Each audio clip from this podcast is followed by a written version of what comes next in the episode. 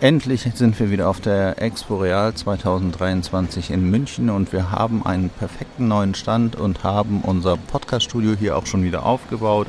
Es ist noch ruhig. Wir erwarten heute ungefähr 70 äh, bis 80 Gäste auf unserem Stand und ich werde versuchen, den einen oder anderen hier in den Podcast zu bringen, um über Nachhaltigkeit zu sprechen.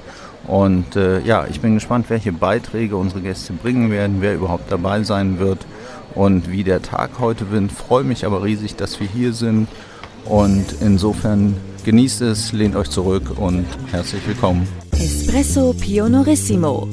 Das ist der Podcast der Cynthia Real Estate. Mein Name ist Jochen Prinz. Mein Name ist Ilka Grunewold. Espresso Pionorissimo. Belebend bahnbrechender Pioniergeist in knackiger Form. Espresso Pionorissimo. Freuen Sie sich auf neue Perspektiven, innovative Ideen und jede Menge interessante Gespräche. Espresso Pionorissimo. So, bei mir am Stand ist jetzt gerade Franziska Wortmüller und Franziska ist von Chagos. Chagos, was macht ihr bei Chagos? Wir bei Chagos bringen ESG in den Innenausbau. Das ist ja spannend. Erzähl mal genau. Also am Ende des Tages haben wir uns die Frage gestellt, warum sind Immobilien eigentlich noch nicht nachhaltiger? Und Nachhaltigkeit hat natürlich sehr viele verschiedene Dimensionen und ist gar nicht so unkomplex bei Immobilien. Ja. Und was wir festgestellt haben, ist, dass es ähm, doch schon eine Reihe echt toller Lösungen gibt, die aber eben manche Sachen vergessen und auslassen. Und dazu gehört eben der Innenausbau. Und der Innenausbau ist an und für sich ein unterschätzter Bereich, wenn es ums Thema ja. Nachhaltigkeit von Immobilien geht. Denn ich weiß gar nicht, ob du das kennst oder weißt. Ich wusste es auf jeden Fall vorher nicht. Alleine in Europa gibt es ungefähr 20 Millionen Tonnen CO2, die jedes Jahr nur durch den Innenausbau von Offices verursacht werden. Einfach nur, weil es rausgerissen wird, weggeschmissen wird und viel Sondermüll entsteht. Ja. Und dann haben wir gesagt, das ist nicht akzeptabel. Äh, das heißt, wir müssen irgendwie eine Lösung kreieren, die es einfach macht, umweltfreundlicher, sozialer den Innenausbau zu gestalten. Okay, und wie geht das konkret? bei euch? Konkret geht das natürlich bei uns mit einem Tool tatsächlich, mit einer großen Datenbank. Wir haben mehr oder weniger alle Produzenten, die ESG-relevante Produkte haben und Materialien haben. Für den Innenausbau haben wir alle erfasst und haben äh, Daten erhoben. Zu E, also zum Beispiel CO2, zu Zirkularität, aber auch Wasserverbräuchen, zu S, also sowas wie Gesundheit und zu G, hey, gibt es da irgendwie eine Prüfung, ein Zertifikat, extern irgendwie eine ja. Validierung. Und haben das alles gesammelt und jetzt kann man ähm, bei uns auf der Plattform sehr einfach A, diese ganzen Materialien finden, kann die auswählen, kann entscheiden, kann simulieren, okay. was, heißt, was heißt es für CO2, was heißt für ESG. Das heißt, wenn ich jetzt eine Immobilie habe und ich will, äh, sagen wir, im Innenausbau mal exemplarisch 100 Quadratmeter Teppich neu verlegen und ich habe dann einen schönen PVC-Boden drin, äh, dann könnt ihr mir verschiedene nachhaltige Teppichvarianten äh, sozusagen zur Auswahl geben und mir sagen, was mich der Ausbau kosten würde und was, um wie viel ich den CO2-Ausstoß damit reduziere? Korrekt, sogar noch mehr. Du könntest sogar mit einem Gesamtobjekt kommen und sagen so, hey, nicht nur irgendwie 100 Quadratmeter, dann kannst du sagen, hey, ich habe ein Gesamtobjekt, äh, wir wollen eine Revitalisierung ja. machen, äh, 5000 Quadratmeter, ey, wie kann ich jetzt diesen Innenausbau, wenn ich das einmal neu mache, wie kann ich jetzt da den eigentlich maximal, zum Beispiel CO2 reduziert, maximal ESG-konform ja. ausbauen? Und dann findest du nicht nur den Teppich, sondern findest auch verschiedene Bodenbelege, also nicht nur den Teppich, sondern eben ja. auch Parkette, verschiedene Alternativen, die biobasiert sind, Wandfarben, Trockenbauwandalternativen, also Sanitäranlagen, Armaturen, alles Mögliche. Okay, und wie viele Produkte und Dienstleistungen nachhaltiger Natur habt ihr sozusagen in eurer Datenbank gelistet? Eine sehr gute Frage. Ich habe tatsächlich jetzt nicht direkt vor der Expo nochmal gecheckt, aber ich glaube, es ist ungefähr um die 300. Das ist ja schon eine ganze Menge und das wird sich ja sicherlich in den nächsten Monaten, Jahren und so weiter noch weiter ausbauen. Kontinuierlich, deswegen weiß ich auch nicht sozusagen den letzten Stand genau auswendig, weil es einfach kontinuierlich wächst. Also ja. Wie siehst du denn das Thema ESG jetzt mal unabhängig von Chagos so privat? Bist du intrinsisch motiviert oder sagst du, das ist ein Job? Wir haben das ganze Unternehmen nur deswegen gegründet. Ähm, also bei uns ist es so, wir haben, also wir als Gründerteam, wir haben bereits erfolgreiche Karrieren. Mhm. Äh, wir hätten das auch genauso weitermachen können. Aber äh, das war zu langweilig oder? Nee, tatsächlich haben wir uns die Frage gestellt, so, ey, jetzt haben wir irgendwie echt Fähigkeiten erlangt, wir haben irgendwie echt Karrieren gemacht, so, aber was, was ist das, was so unser Herz eigentlich jetzt so möchte? Wir haben uns tatsächlich beide eine sehr radikale Frage gestellt wie möchten wir unsere Beerdigung mal sehen? Ja, das ist immer eine interessante Frage, ne? Das ist total die spannende Frage. Und die Frage ist dann auch, wer ist denn dann da und was wird über einen gesagt? Und äh, wir haben ja letztlich unseren, sogar unseren Namen als Unternehmen sozusagen von der Motivation her abgeleitet. Also ich hoffe ja, dass das mit der Beerdigung noch sehr lange hin ist bei euch so das und dass ihr, auch. noch, dass ihr noch deutlich mehr Mehrwerte schaffen könnt. Wo sind denn eure Ziele? Was, was, was wollt ihr denn erreicht haben? Das ist die perfekte Überleitung zu dem, was ich gerade angesprochen habe, nämlich warum wir uns so genannt haben. Also Chagos oder Kagos oder Chago, wie auch immer man es aussprechen möchte, äh, ist abgeleitet von einem Korallenriff im Indischen Ja. Ozean. Ja. Und wenn wir einen richtig, richtig, richtig guten Job machen, haben wir einfach genug Einfluss gehabt, dass wir CO2-Emissionen reduziert haben in einem Ausmaß, in dem wir dazu beitragen können, dass Korallenriffe weiterhin bunt sind. Ja, super. Ich äh, bin seit äh, irgendwie drei oder vier Jahren tauchig und das ist schon sehr, sehr traurig, was man so bei den Korallenriffen äh, beobachtet. Aber es gibt ja nicht nur Korallenriffe, sondern auch noch viele andere Sachen, die schön sind und die so ein bisschen vor die Hunde gehen. Insofern glaube ich, dass es auf jeden Fall das Herzblut braucht und ich danke dir sehr, dass du hier in unserem Podcast mitgemacht hast. Bei mir ist jetzt Jens Thum, CEO von Predium. So, und mit Predium arbeiten wir auch schon seit einiger Zeit zusammen und das ist ein ganz spannendes Unternehmen. Hallo Jens. Hi Jochen, grüß dich. Schön, dass ich hier sein darf. Jens, ähm, wir haben ja jetzt gerade einen spannenden Termin gehabt zusammen, auch mit Franziska. Ähm, so, ich hätte, hätte mal eine Frage an dich, die du mir sicherlich gut beantworten kannst. Welche Maßnahmen kann dein Unternehmen ergreifen, um den Einsatz erneuerbarer Energien in Gebäuden zu fördern? Sehr gerne. Letzten Endes ist es so, dass wir mit Predium eine Software entwickelt haben, wo wir Unternehmen erstmal helfen möchten, einen Überblick über ihren Energieverbrauch, CO2-Ausstoß zu bekommen und dann helfen, sinnvolle Maßnahmen abzuleiten. Das bedeutet, wir wissen alle, dass wir was tun müssen, wir wissen alle, dass Mhm. wir Maßnahmen tätigen müssen und da wollen wir einfach helfen, Maßnahmen auszuwählen, die nicht nur wirtschaftlich, sondern vor allem dann natürlich auch ökologisch einen Mehrwert bieten. So, wie ist euer System aufgebaut? Ist das einfach zu bedienen oder muss ich dafür Experte sein? Einfach zu bedienen. Mein Mitgründer, der Max, hat immer gesagt, wir bieten zwar Schulungen an, aber unsere Lösung muss so funktionieren, dass wenn sich jemand anmeldet, dass er sich selbst zurechtfindet.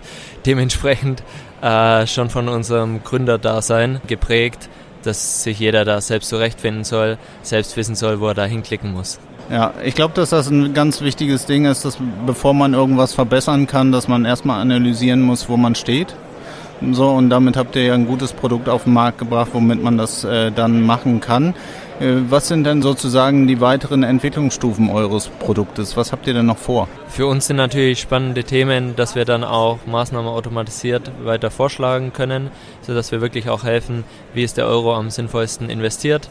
Und dann gibt es natürlich viele weitere spannende Themen, die uns jetzt auch in den kommenden Jahren beschäftigen werden, wie Embodied Carbon, Ja, dass wir natürlich auch das in Anbetracht ziehen, weil es ja auch zu hinterfragen ist, ob es dann Sinn macht, nochmal eine Plastikdämmung auf die Fassade anzubringen, wenn die selbst wieder etliche Jahre braucht, bis sie sich dann amortisiert hat hinsichtlich CO2. absolut richtig. Kann man denn in dieser Software, oder ich weiß es ja, in eurer Software kann man ja auch Maßnahmen einlegen und äh, die äh, Kosten sich entsprechend prognostizieren lassen. Aber ihr se- ersetzt ja nicht den Energieberater, oder? Sehr, sehr wichtig. Wir ersetzen nicht den Energieberater, der dann auch vor Ort geht, sondern wir sagen, wir möchten vor allem in Portfolios helfen, erstmal einen schnellen Überblick zu bekommen, Ja. basierend auf wenigen Rahmendaten. Und wenn man dann einen Überblick hat, wenn man auch die Maßnahmen inklusive Kostenschätzung hinterlegt hat, dann kann man immer noch detailliert in dieses eine Gebäude auch gehen, wenn es in die Maßnahmenumsetzung geht und man sowieso auch mit einem Planer arbeiten muss. So, was ist denn das wirklich Besondere bei euch bei der Datenerfassung? Was macht es besonders schnell? Genau, dass wir sagen, wir müssen jetzt nicht ein Jahr lang Daten sammeln, sondern basierend auf wenigen Grunddaten, wie zum Beispiel Gebäudejahr, Assetklasse, Fläche und ähm, auch Energieträger, können wir schon mal erste Abschätzungen liefern, Ja. sowohl für den Status quo als auch dann auch für die Maßnahmen. Und dann können wir im Nachgang immer noch die ein oder anderen Informationen nachliefern, um die Analyse weiter zu spezifizieren. Ja, was ich äh, besonders toll fand, dass ihr halt so eine OCR-Schnittstelle habt und dass man die Daten sozusagen nicht alle händisch einhacken muss. Genau, war ein wichtiger Punkt. Und ich glaube, da merkt man dann auch, was für, ist für uns das Entscheidende in der Lösung, dass der Anwender, also nicht nur die Geschäftsführung, wie dann zum Beispiel auch du, sondern auch deine Mitarbeiterinnen, die ja hier sehr motiviert sind Ja. ähm, und sehr fleißig, sehr stark vorangehen.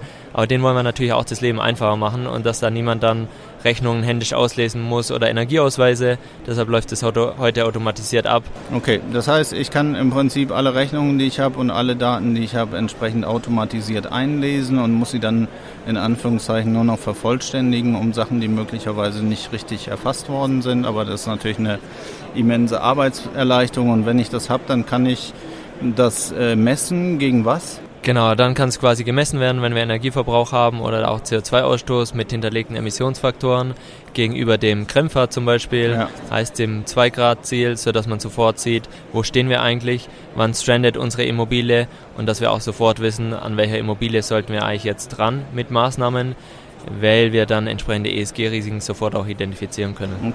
Jetzt habt ihr ja äh, über eure Gesellschafterebene auch sozusagen echte Energiepartner sozusagen im Unternehmen, so mit, ich glaube, Fissmann oder so. Genau. Wie beeinflusst das bei der täglichen Arbeit? Ein ganz elementarer Grundbaustein, dass wir gesagt haben, wir brauchen drei Punkte. Zum einen brauchen wir natürlich eine Softwareerfahrung, mhm. zum anderen brauchen wir natürlich auch dann die, die Datenerfahrung die Erfahrung, wie man ein Unternehmen skaliert. Aber wir brauchen natürlich auch die Real Estate-Expertise, auch die Technik-Expertise. Und da hilft uns natürlich dann die Zusammenarbeit mit jemand wie dem Max Fissmann, weil er seit Jahren sich mit dem Thema Technologien beschäftigt. Nicht nur, welche Technologien stehen uns heute zur Verfügung, sondern es ist natürlich auch wichtig, wenn wir heute Maßnahmen planen, welche Technologie wird es vielleicht auch in Zukunft geben, ja. die uns dann das Leben auch einfacher macht. Okay, aber eure Software ist jetzt nicht nur begrenzt auf Fissmann-Geräte äh, oder Heiztechnik, sondern ihr könnt auch andere Anbieter sozusagen mit. mit genau, wir ne? können, wir sind Schnittstellen offen, heißt wir werden heute uns nicht auf einen Anbieter nur konzentrieren, sondern stets, egal welche, mit welchen Anbietern man arbeitet, können wir die entsprechend auch integrieren. Ja, super. Ja, vielen Dank für diesen kurzen Einblick bei Predium und ich freue mich auf unsere weitere Zusammenarbeit und wünsche dir noch eine schöne Messe. Super, danke Johann auch an dich. Glückwunsch auch an euch zu einem sehr, sehr tollen Messestand hier auf der Expo Real. Sehr nachhaltig, also wer lernen möchte, wie nachhaltige Messestände aussehen, ich kann nur empfehlen, einmal bei der Cynthia vorbeizuschauen. So, bei mir am Stand sitzt jetzt äh, zum ersten Mal auf dieser Expo Real 2023 Markus Brückelmeier. Und Markus ist unseren Hörerinnen und Hörern ja schon aus diversen Folgen bekannt und ein guter alter Freund von mir. Hallo Markus. Hallo Jochen, ich freue mich, dass ich da sein kann. Du warst ja neulich in dieser Recap-Folge, wo wir äh, die Top 5 auch ausgekoren haben äh, von Espresso Pionorissimo. Und äh, mich würde interessieren, wie du das Thema Verkehr siehst. Äh, Mobilität, E-Mobilität. So, was sind denn aus deiner Sicht da die richtigen Ansätze, die du selber auch verfolgen würdest, um äh, den CO2-Fußabdruck entsprechend zu reduzieren? Also ich glaube, das Wichtigste ist ein Bewusstsein, ein steigendes Bewusstsein für das komplette Thema ESG. Zum einen natürlich auch das Thema Share Economy, was ja auch immer mehr zunimmt in den letzten Jahren. Du hast gerade den Bereich E-Mobilität angesprochen. Das finde ich sehr, sehr wichtig. Zum anderen glaube ich, ist es auch wirklich wichtig, dass wir uns immer reflektieren, mhm. müssen bestimmte Reisen sein, wir haben ja mittlerweile ganz viele Möglichkeiten, zum Beispiel Meetings oder Geschäftstermine auch online zu gestalten. Und auch hier ein gewisses Bewusstsein, auch immer mehr das Thema Nachhaltigkeit und das Thema Umwelt in unsere Überlegungen mit einzubauen. Ich glaube, dann treffen wir bessere Entscheidungen.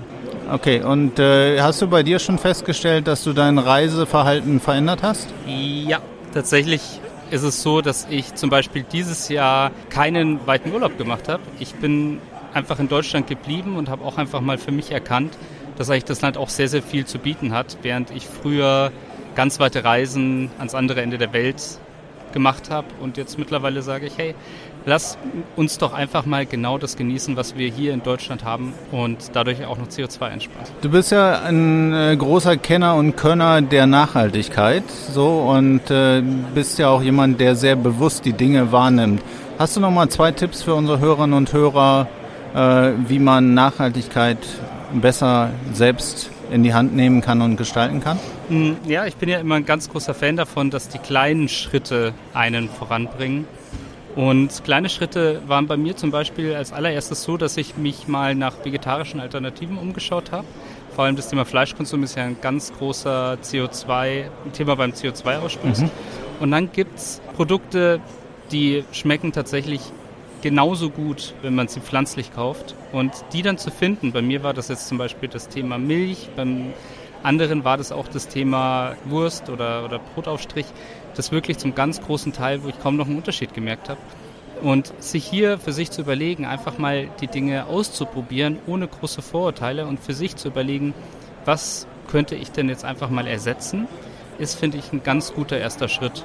Auch zum Beispiel das Gleiche, wenn man im Supermarkt einkaufen geht. Zum Glück gibt es die Plastiktüte jetzt nicht mehr, aber für mhm. sich dann auch den ein oder anderen Beutel, weil selbst mitzunehmen, das sind so, es muss ja nicht immer das ganz Große sein, aber die ersten kleinen Schritte mit so etwas zu machen, das ist, finde ich, super. Genau. Ja, also da tue ich mich tatsächlich auch noch schwer mit der Tüte. Also die vergesse ich auch relativ häufig. So, wenn ich dann nochmal eben schnell was einkaufen will und das geht nicht in zwei Hände rein, dann bin ich schon echt manchmal noch überfordert so und denk so, ah Mensch, hättest du doch einfach mal 20 Papier- oder Mehrwegtüten in dein Auto gepackt, damit du das dann da mitnehmen kannst oder aufs Fahrrad.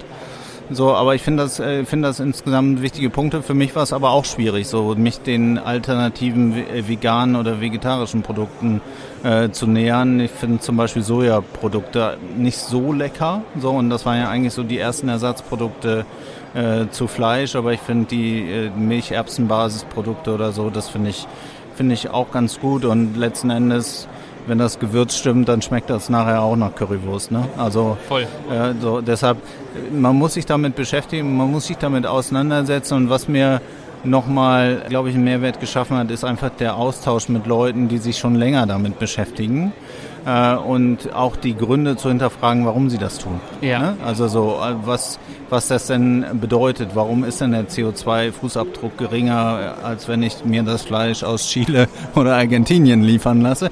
Kann man drauf kommen? So, aber wenn man gerne Fleisch isst, dann tut man das auch nicht unbedingt.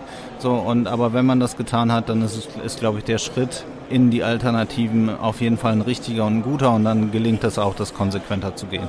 Genau, ja, super. Also für mich tatsächlich genauso der erste Punkt. Kleine Schritte als allererstes gehen, sich zu hinterfragen, sich nicht vielleicht auch irgendwie in so eine Ecke drängen zu lassen, weil man hat das Gefühl, da, da kämpfen gerade so verschiedene Ideologien miteinander.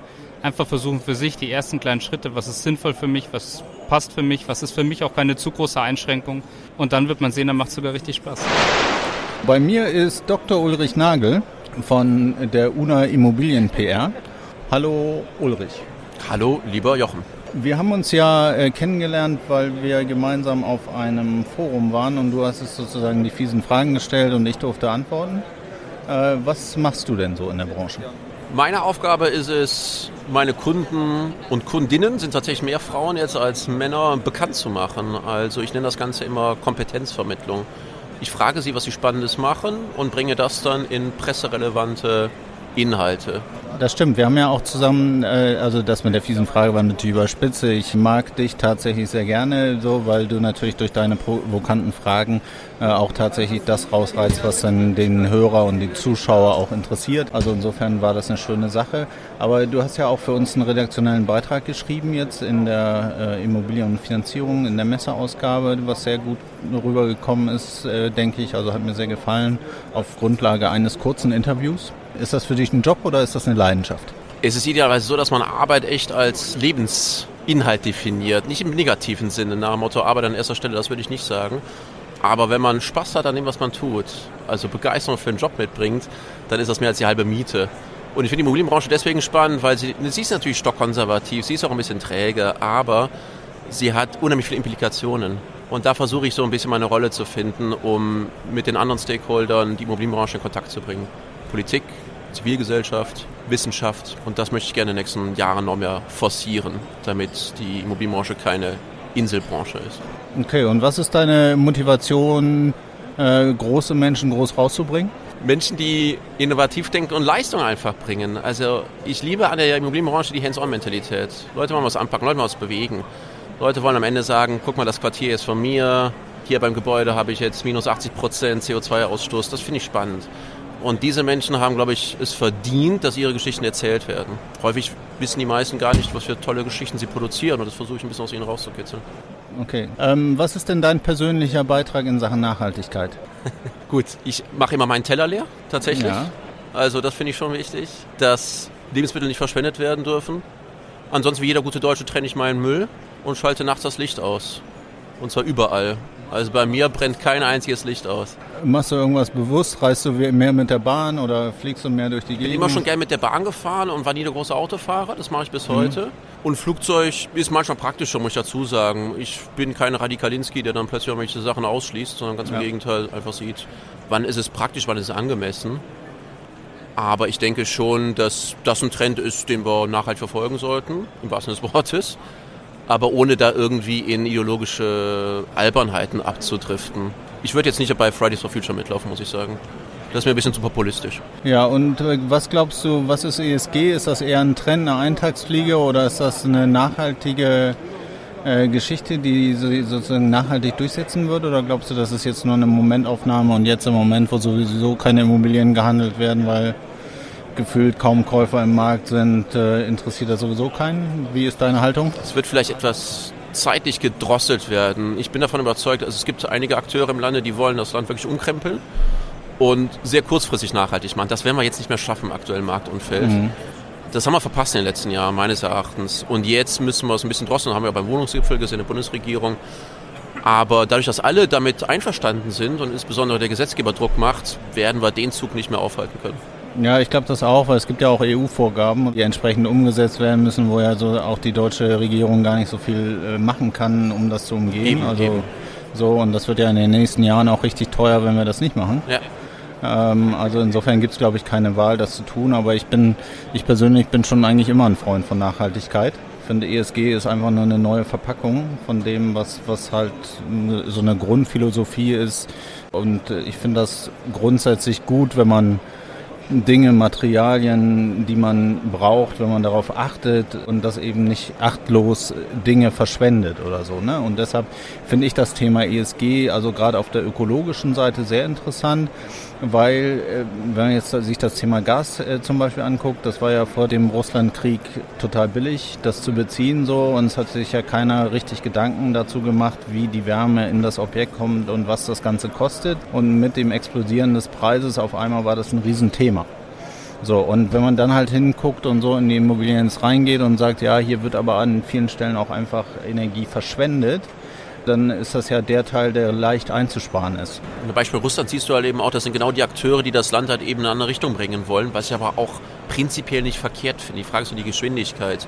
Wir wollen auch nicht mit Diktaturen zusammenarbeiten. Nee, vollkommen richtig. Und vielleicht ist es auch ein Learning zu sagen, ja, es war vielleicht nicht ganz richtig, äh, alles auf eine Karte zu setzen so, und sich dann einem Monopolisten anzugliedern. Und das ist ja aber auch ein Trend, der in den letzten Jahren war, dass man halt immer mehr versucht hat, effizienter zu werden und sozusagen die Beschaffungswege sehr eng ja. gemacht hat.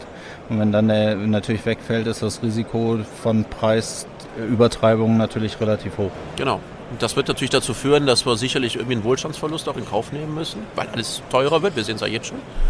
Aber am Ende haben wir als langfristige Folge idealerweise, dass wir in Europa dastehen, dass wir sagen, okay, haben wirklich freier Kontinent, der aus sich selbst heraus autark ist und mit Partnern zusammenarbeitet, die dieselben Werte verteidigen das ist ein schönes Ziel. Ich glaube, dass es insgesamt ein Verteilungskampf ist und äh, wenn man das so isoliert auf der kurzen Basis sind, sieht, dann muss man vielleicht nachlassen. Wenn man jetzt aber sozusagen den Betrachtungszeitraum länger zieht und sagen würde, man guckt auf einen 10 oder 15 Jahreszeitraum, dann ist das gar nicht so. Dann hat man die Gewinne halt vorher erwirtschaftet so, und jetzt muss man sie halt ein Stück weit wieder nachlassen. Ja. Aber in der gesamt äh, konsolidierten Sicht hat sich eigentlich äh, ist das eigentlich nicht die Gesamteinsparung, nur in der kurzen Sicht. Nur in der kurzen Jetzt aktuell. Ja, ja, genau. Du merkst aber auch, dass die, du bist ein Vorreiter dann in der Branche oder zählst halt eben zu denen, die das schon seit Jahrzehnten praktizieren. Seit Jahren machen es viele. Aber seit ja, so Jahrzehnten. Alt bin ich jetzt noch nicht, aber danke. aber jetzt muss man, ohne zu nahe zu treten, aber jetzt muss man dann doch sagen, äh, offensichtlich haben es viele in der Branche aus sich heraus nicht gemacht. Es ist schade eigentlich, dass der Gesetzgeber hier erstmal intervenieren musste und Vorgaben geben musste und leider dann halt eben solche groß angelegten Projekte nicht aus der Branche selbst herauskommen in das Expo Podcast Studio kommt jetzt gerade Martin Wilmsen und Martin war ja auch schon bei einer Folge Podcast Gast und äh, kommt von der Kanzlei BCLP. Hallo Martin. Hi Jochen, danke für die Einladung. Äh, Martin, ich habe hier so ein paar Fragen vorbereitet. Eine hm. würde ich dir stellen. Was ist dein persönlicher Beitrag zum Thema ESG? Wo siehst du dich da persönlich? Ja, vielen Dank für die Frage. Ich glaube, mein persönlicher Beitrag ist in erster Linie der, dass ich das in meinem beruflichen Kontext versuche zu entwickeln, herauszustellen, herauszuarbeiten und mit Mandanten ähm, zusammen Lösungen zu finden, wie man, wie man das tatsächlich jetzt im Immobilienbereich umsetzen kann. Ich glaube, damit hat man ähm, oder haben wir in der Branche den, den größten Hebel. Ich weiß, dass, dass ihr, du, da ja auch, auch, auch sehr intensiv unterwegs seid und ich glaube, das ist das, was man in dem Kontext am besten machen kann. Privat versuche ich das natürlich auch, wo es geht und wo es reinpasst, muss ich ehrlicherweise sagen. Aber ich glaube eben, der, der, der größte Hebel ist der, dass man ähm, sagen wir in der kleinen Öffentlichkeit, die wir hier haben und, und im beruflichen Kontext mhm. äh, da zusammen dran arbeiten und, und das auf der einen Seite vermitteln, dass das auch ein spannendes und spaßiges Thema sein kann, also eins, was Spaß macht äh, und auf der anderen Seite eben, glaube ich, auch wirtschaftlich halt sehr, sehr sinnvoll ist. Ja, nimmst du deine Entwicklung wahr, so in den letzten drei Jahren? Ja, ähm, wir haben ja auch gerade schon kurz dazu gesprochen. Ähm, aus meiner Sicht war es vor drei Jahren noch so ein kleiner Geheimtrend. Ja. Vor zwei Jahren vielleicht dann schon gar nicht mehr so geheim. Letztes Jahr war es auch hier auf der Expo, äh, ich glaube aus unserer beiden Sicht, ja. äh, ein Riesenthema. Da würde ich sagen, das Thema der Messe. Ähm, und dieses Jahr gibt es ja naturbedingt ähm, andere Themen, die ein bisschen mehr in den Vordergrund gerückt sind. Auf der anderen Seite, und ich glaube, da sind wir uns auch einig, wird das Thema ESG äh, nicht mehr weggehen ja. äh, und hat sich schon auch so als, als Evergreen äh, etabliert. etabliert ja. ja ich nehme das eh nicht wahr. Also ich glaube, vor drei Jahren haben noch alle hinter der Hand gefragt, ist das ein Trend, der sich durchsetzen wird oder kommen wir da noch irgendwie dran vorbei? Letztes Jahr war es sehr präsent, dieses Jahr ist es bei uns auch sehr präsent. Und wir haben ja mit äh, ESG Franzi gesprochen, wie ein Gast sie von mir vorhin genannt hat. Ja. So, äh, Franzi hat ja bei unseren ESG-Folgen, also bei unseren Top 70 Folgen den zweiten Platz erreicht. Haben wir neulich ja eine Folge ja. zu aufgenommen. So, und äh, Franzi sagt eben auch, dass, äh, ähm, dass sich die Leute jetzt aufgestellt haben. Ja. So, und dass deshalb vielleicht in diesem Jahr schon ein bisschen was wahrzunehmen war, aber dass es sich wirklich als Dauer, als, als Dauerbrenner eben entsprechend etabliert und da glaube ich auch dran und da werden wir auch, wird auch keiner mehr dran vorbeikommen, auch wenn die aktuelle Wettbewerbssituation und die Marktlage natürlich schwierig ist, schwieriger ja. als, als eigentlich bisher immer auf der Messe. Also ich glaube, auf der Messe hat noch nie jemand gesagt, ist alles super. Mhm. So, aber es äh, kann ja immer auch immer nur besser werden. Ja, ja. Aber Leiden gehört ja dazu, ne? Äh, das ist auch Teil des Geschäfts. Ja, ja, Leiden muss ja auch funktionieren. Aber ich glaube, wichtig ist einfach, dass wir nicht vergessen, auch nach vorne zu gucken und ja. die Chancen zu ergreifen, die sich da bieten und die Sachen einfach uns gegenseitig auch richtig zu erklären. Ja, absolut. Also finde ich auch, also auch in unserer äh, Kommunikation oder in unserem Gespräch, was ja jetzt schon seit ein, zwei Jahren eigentlich so äh, immer weiterläuft, auch, auch toll, auch für ja. mich selber zu sehen, äh, wie man auch voneinander lernen kann. Ne? Also ich lerne total viel dazu, auch wenn ich mich mit euch unterhalte, wie man an den Objekten arbeiten kann. Und äh, ich hoffe, dass ich vielleicht auch ein, zwei äh, Beiträge leisten könnte auf der anderen Seite. Aber ähm, das ist so das Spannende und glaube ich auch die Chance von so einer Messe, dass man einfach in einen offenen und äh, ehrlichen Austausch kommt. Ne? Absolut. Ich freue mich immer, wenn du kommst. Ja, und wir Dank. Ich freue mich auch immer. So, bei mir am Stand ist jetzt Simon Spürker und Simon ist äh, demnächst in einer der nächsten Folgen Podcast-Gast bei Espresso Pionorissimo. Hallo Simon. Hi Jochen, grüß dich. Äh, Simon, hast du schon gute Gespräche auf der Messe gehabt? Tatsächlich, ich bin schon gestern Abend angereist, da hatten wir auch ein kleines Dinner gehabt, das war ganz nett und heute auch schon super Gespräche. So, ich habe genau die richtige Frage für dich rausgefischt, okay. weil ich glaube, dass du äh, da der absolute Experte für bist. Und zwar, welche Maßnahmen kann dein Unternehmen ergreifen, um Energieeffizienz in ihren Gebäuden zu verbessern und den Energieverbrauch zu reduzieren? Wow. Mal eben in drei Sätzen. In drei Sätzen. Okay. Also, ich versuche es jetzt wirklich mal äh, so ein bisschen von der Makroebene das Thema zu betrachten. Also im ersten Schritt ist es ganz, ganz wichtig, dass man seine Hausaufgaben im Hinblick auf allgemeine mhm. Versorgungsverträge macht. Ja. Äh, heißt also, dass man grüne Energieversorgung in die Gebäude lässt, dass man sich anschaut, okay, was ist mit meinen Fernwärmeverträgen? Habe ich irgendeine Möglichkeit, mein Gebäude aus vertraglicher Sicht schon grüner zu gestalten, durch ja. den Einsatz insbesondere beispielsweise von Ökostrom. Guter Punkt. Die zweite Ebene ist, sozusagen ähm, gering investive oder investive Energieeffizienzmaßnahmen. Das heißt also, ich beschäftige mich entweder mit dem Betrieb des Gebäudes, ja. ähm, Stichwort beispielsweise Green FM-Ansätze oder aber auch schon der Einsatz erster Technik von Energiemanagementsystemen. Da gibt es ja auch sehr, sehr viele Marktteilnehmer, die mit intelligenten Systemen sich an die Gebäudetechnik wagen und äh, den laufenden Betrieb optimieren, teilweise mit KI. Ja. Ähm, man kann in dem Zusammenhang dann auch schon ganz konkret in in eine energetische Sanierung auf der gebäudetechnischen Ebene investieren. Es beginnt mit Pumpensystemen, das beginnt mit äh, effizienter Gebäudetechnik, die man einsetzt. Das sind einfach äh, Themen, wo man sagt, okay, da, da, verändere ich noch nicht wirklich was an der Gebäudehülle. Meinst du damit den hydraulischen Abgleich? Das, genau, das wäre für den laufenden Betrieb etwas. Ja. Ähm, aber ich meine ganz konkret, dass man alte Gebäudetechnik oder falsch dimensionierte Gebäudetechnik erneuert. Okay.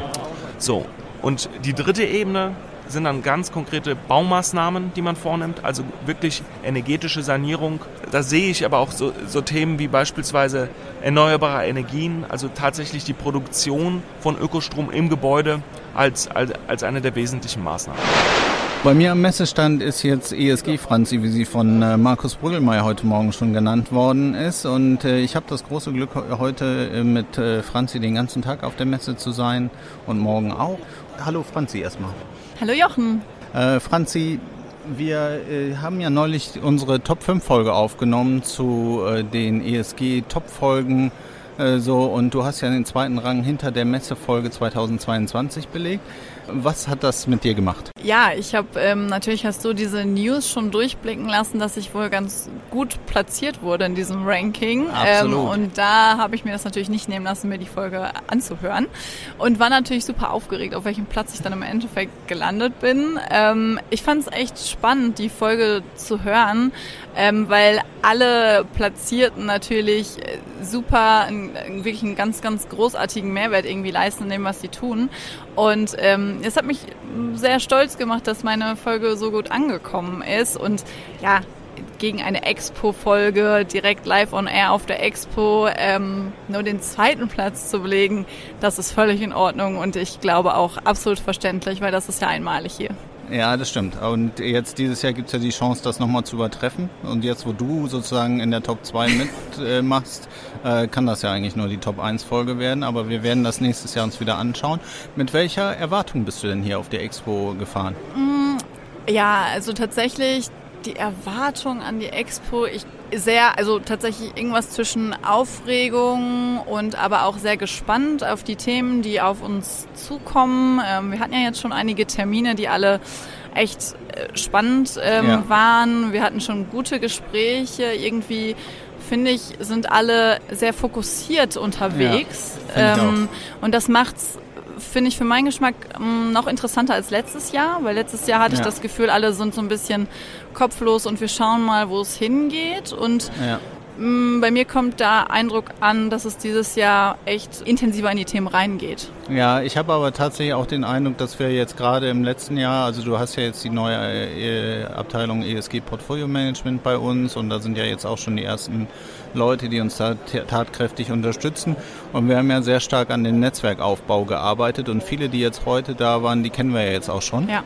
So dass so dieses erste Kennenlernen, Handschlagen, was machst du, was mache ich, eigentlich jetzt nicht mehr so ist und man irgendwie gefühlt wie wie mit Freunden, die man halt ein Jahr lang nicht gesehen hat oder ein halbes Jahr nicht gesehen hat, dann irgendwie direkt äh, die Themen austauscht, die einen gerade so bewegen. Genau. Und das fand ich, das fand ich so, so, so magisch ja, heute. Man kann direkt in die Projekte reingehen, die man so gemeinsam hat. Ja. Man tauscht sich aus, in welche Richtung geht es in Zukunft, gibt es irgendwo neue ja, neue Bewegungen, die man irgendwie neue auf Trends. dem Schirm haben muss. Und ähm, ja, es ist intensiv, aber echt spannend. Genau, und wir tauschen uns ja äh, sowieso schon immer wieder aus und das macht super Freude. Aber ich finde das halt auch schön, wenn äh, sozusagen die anderen aus unserem Netzwerk das auch nochmal anreichern und dann eben äh, nochmal wieder neue, neue Punkte mit reinbringen, auf denen wir dann weiterdenken können. Und äh, es bewegt sich viel so und trotz insgesamt wirtschaftlich herausfordernder Zeiten und so äh, macht es halt immer noch einfach mega, mega viel Spaß, sich mit dem Thema zu beschäftigen. Ja, da bin ich ganz bei dir. Also die ganzen neuen Impulse nimmt man gerne mit. Äh, man gibt auch gerne mal hier und da Impulse. Und ich glaube, nur so kann die Branche auch, also durch diesen Austausch ähm, davon profitieren und miteinander wird meiner Meinung nach ähm, in der Zukunft eine ganz, ganz große Rolle spielen. Und da, glaube ich, kann man hier einen ganz guten Grundstein legen. So, das waren eine ganze Menge interessante Gespräche am ersten Messetag mit vielen Praktikern, vielen Lösern, vielen Menschen mit Ideen, wie wir das ESG-Thema hier alle gemeinsam angehen und befeuern können. Ich denke, da war eine ganze Menge für euch dabei. Falls ihr Feedback geben wollt, dann findet ihr natürlich die entsprechenden Möglichkeiten und Hinweise in unseren Show Notes und ansonsten freut euch auch gerne auf die zweite Messefolge, die wir morgen aufnehmen werden. Und ich hoffe, dass wir auch da ganz viele spannende Impulse bekommen werden und ihr da den entsprechenden Mehrwert draus schöpfen könnt. Wir melden uns dazu und ich sag mal, wie immer, bis ganz bald. Wie hat es Ihnen gefallen? Haben Sie Fragen, Kritik oder Anregungen zu unserem Podcast? Dann freuen wir uns auf Ihr Feedback. Schicken Sie uns einfach eine E-Mail an podcast.cynthia.de Espresso Pionorissimo Weitere Infos finden Sie entweder in unseren Show Notes oder auf www.cynthia.de slash podcast. Bis bald!